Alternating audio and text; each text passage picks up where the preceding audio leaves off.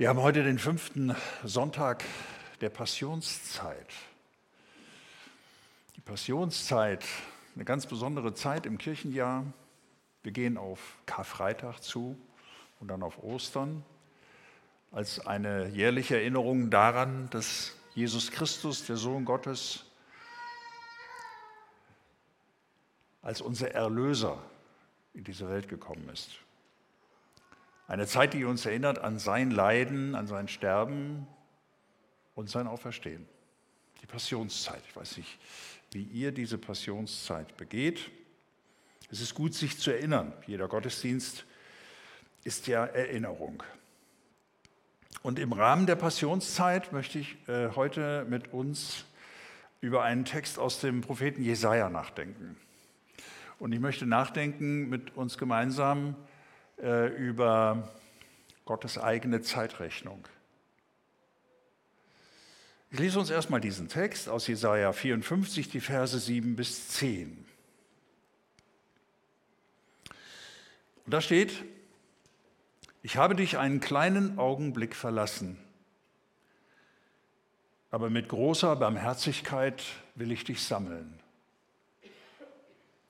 Ich habe mein Angesicht im Augenblick des Zorns ein wenig vor dir verborgen, aber mit ewiger Gnade will ich mich deiner erbarmen, spricht der Herr, dein Erlöser.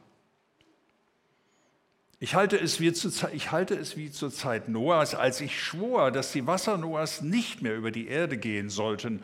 So habe ich geschworen, dass ich nicht mehr über dich zürnen und dich nicht mehr schelten will. Denn es sollen wohl Berge weichen und Hügel hinfallen, aber meine Gnade soll nicht von dir weichen und der Bund meines Friedens soll nicht hinfallen, spricht der Herr, dein Erbarmer. Es ist vielleicht weniger eine Predigt so im herkömmlichen Sinne, sondern vielmehr eine Besinnung, eine gemeinsame Besinnung über Gottes eigene Zeitrechnung. Gottes eigene Zeitrechnung. Eine kleine Weile verlassen, aber mit ewigem Erbarmen geliebt.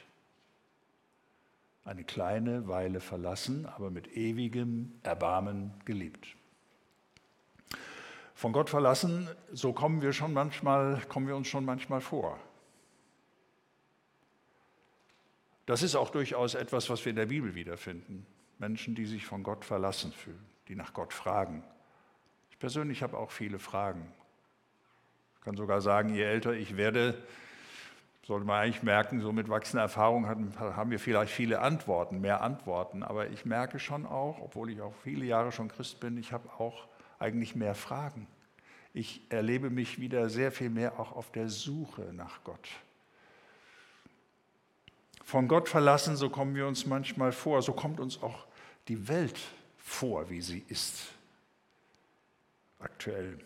Und wir machen Gott verantwortlich. Wir machen allzu leicht Gott verantwortlich für unser Leid und das der Welt, für endlosen Krieg, für den Hunger und Krankheit in der Welt, für Klimakatastrophen, für, für Entzweiung und Einsamkeit.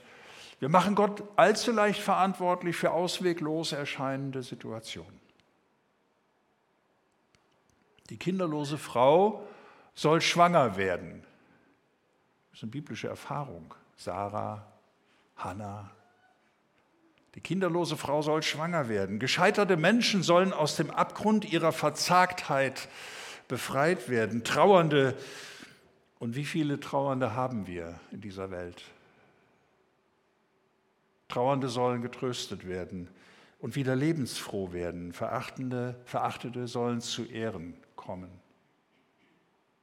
Das ist das, wie wir diese Welt erleben. Manchmal können wir es kaum noch aushalten. Leichtigkeit ist verloren gegangen und wir können auch manchmal nicht mehr so wirklich hinschauen. Offen gestanden schaue ich aktuell nur noch einmal am Tag Nachrichten. Ich bin eigentlich so ein Nachrichtenjunkie, aber einmal am Tag die Informationen, auch meine Push-up-Nachrichten habe ich ausgeschaltet in dieser Passionszeit. Wenn das wahr würde, was ich gerade beschrieben habe, Trauernde sollen getröstet werden, Menschen sollen aus ihrer Verzagtheit befreit werden und so weiter. Die kinderlose Frau soll schwanger werden, Verachtete sollen wieder zu, Ehre, zu Ehren kommen, wenn das wahr würde. Wer verbürgt sich für diese Realität? Von Gott verlassen, so kommen wir uns vor. Gott sagt seinem Volk, ich habe dich eine kleine Weile verlassen. Oder anders, für eine kleine Weile habe ich, deinen, habe ich dich deinen eigenen Wegen überlassen und dem, was sie dir einbrachten. Wie festgelegt sind wir doch oft auf unserem Weg, auf unseren Wegen, wie festgelegt, wie gebunden, wie sehr haben wir uns gebunden an unsere Wünsche auf unserer Suche nach Glück und Heil. Und das nennen wir dann Normalität. Solange es gut geht, fragen wir nichts wirklich, fragen wir nicht wirklich nach Gott. Solange wir uns die Hände füllen können und solange sie gefüllt sind, fragen wir nicht wirklich nach Himmel und Erde. Und das nennen wir dann Normalität. Aber wenn es nicht gut geht und wenn wir dann die leidvolle Seite des Lebens spüren, wenn dann die Grundfesten erschüttert werden, wenn das, was wir, was wir glaubten, dann ins Wanken gerät und zusammenbricht vielleicht sogar, dann rufen wir nach Gott wie ein Kind, das sich von Vater und Mutter verlassen fühlt. Dann rufen wir, mein Gott, mein Gott, warum hast du mich verlassen? Das ist die Klage des Menschen. Ist das nicht vielleicht auch doch die Klage, unsere Klage über uns selbst? Das ist unsere Urangst. Das ist die erste Angst, verlassen zu werden, einen sicheren Halt zu verlieren, plötzlich allein dazustehen und ganz allein verantwortlich zu sein. Das ist unsere Urangst. Also wenn ich so in meine, aus meinem Pastorendienst, so in meine Beratungsgespräche und Seelsorge hineinhöre, dann ist das mit das häufigste, was vorkommt, Verlustangst. Alleine dazustehen. Das ist unsere Urangst, verlassen zu werden. Und verlassen werden, das ist schmerzhaft. Und doch ist verlassen werden und verlassen sein so lebensnotwendig. Im Verlassensein erkennen wir, wie sehr wir doch aufeinander angewiesen sind, damit das Leben gelingt. Im Verlassensein erlangen wir auch die Freiheit, wieder ganz neu zueinander zu finden. Zwischen Eltern und Kindern ist das eine ganz wichtige Erfahrung. Ist, das ist vielleicht das Gute im Schlechten der Krise, das Gute im Schlechten auch der Krise, die über Jahre nun hinter uns liegt, dass wir im Verlassensein die Freiheit erlangen, ganz, wieder ganz neu zueinander zu finden. Auch als Gemeinden. Und das zu sehen, wie sehr wir letztlich doch aufeinander angewiesen sind. Gottes Liebe bindet uns nicht. Gottes Liebe zwingt niemanden. Gottes Liebe lässt los. Gottes Liebe überlässt auch den eigenen Wegen und Gottes Liebe mutet seinem Volk zu und mutet uns auch zu, diese Erfahrung verlassen zu sein. Das mutet Gott uns zu. Wie seinem Volk damals. Und dann klagen wir. Mein Gott, mein Gott, warum hast du mich verlassen? Und dann können wir vielleicht so beten. Herr, du verbirgst dein Angesicht. Du schüttelst den Kopf, wenn du dir unsere Wege, unsere Gedanken, unser Treiben ansiehst. Herr, so echt ist deine Liebe zu uns, so echt, dass du zornig bist über uns, so unendlich viel sind wir dir wert, dass du zornig bist. Dein Zorn, Gott, macht uns zu schaffen.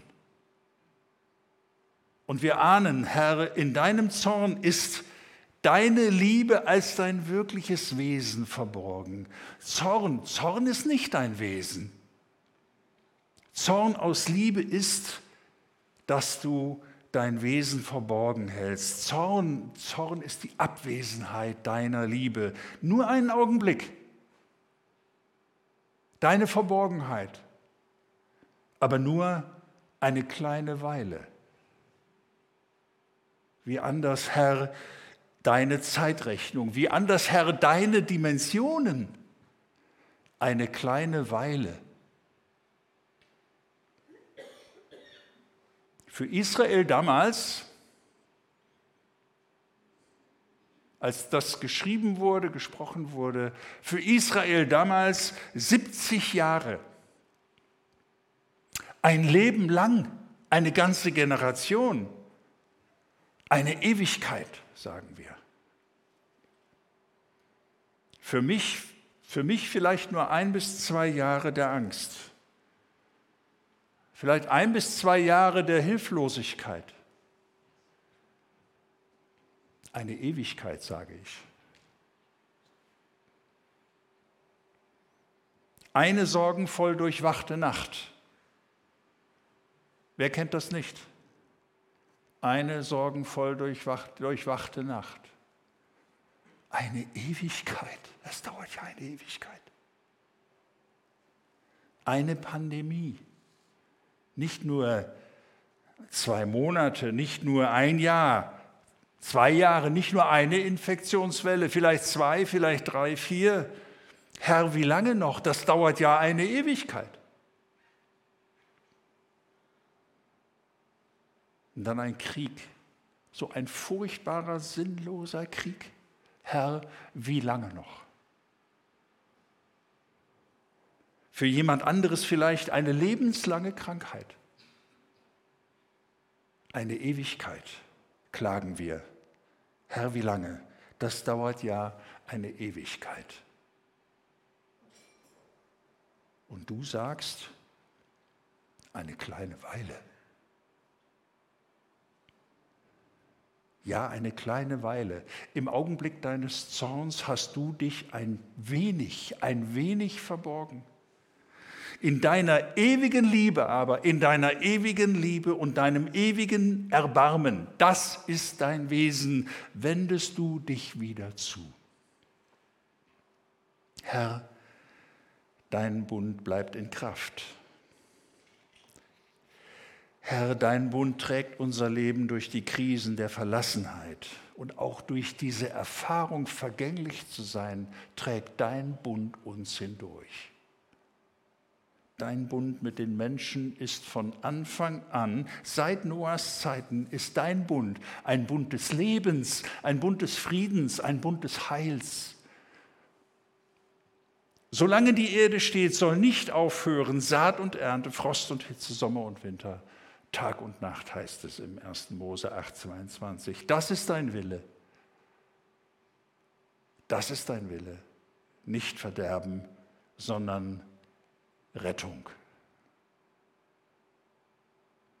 Ich will es euch an einem sehr alltäglichen, vielleicht auch banalen Beispiel deutlich machen, was, was es mir aber nochmal so unfassbar klar vor Augen geführt hat.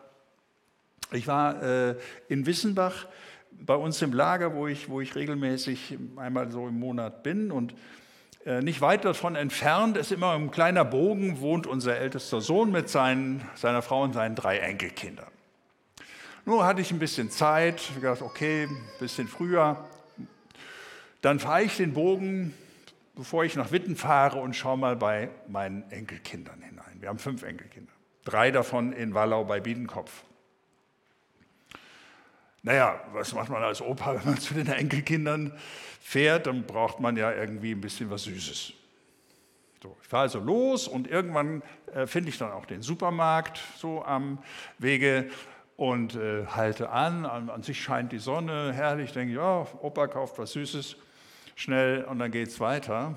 Ich steige aus dem Auto aus, hatte auch nur so eine einfache Jacke an. Ich steige aus dem Auto aus und in dem Moment Gestern haben wir es auch so erlebt. Ganz urplötzlich ein Regen- und Hagelbruch, dass ich wirklich, also, ja, wie man so schön sagt, ich stand echt im Regen, aber im wahrsten Sinne des Wortes.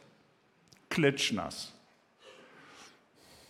Könnt ihr euch vorstellen, wie es einem dann in dem Moment so geht, dass man, ja, also, hm, will ich jetzt nicht näher ausführen. Aber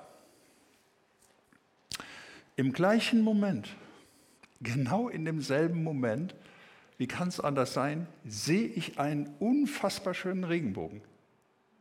Also ich stehe echt im Regen und könnte nur noch sonst was äh, von mir geben. Und im selben Moment sehe ich diesen gigantischen Regenbogen von einem Ende bis zum anderen. Und dann denke ich, ja doch, ich glaube, ich glaube, Gott gibt uns nicht auf. Jeder Regenbogen erinnert mich daran. Gott gibt uns nicht auf. Das ist sein Bund. Du stellst deinen Bund des Friedens, Gott. Du stellst das Verhältnis zwischen dir und uns, stellst du Gott immer wieder auf die Basis der Vergebung. Und so eröffnest du uns auch immer wieder ganz neue Lebensmöglichkeiten. Jesus, du hältst unsere Klage aus. Jesus, Du durchleidest unsere Verlassenheit. Du gibst dein Leben hin, um den Bund des Friedens und um diesen Bund des Heils mit den Menschen, mit uns und für uns auf ewig zu erneuern. Wenn das Weizenkorn nicht in die Erde fällt und er stirbt, dann bleibt es allein. Oder anders gesagt, dann bleibt es verlassen. Wenn es aber erstirbt, also in der Erde, bringt es viel Frucht. Was sagt uns das?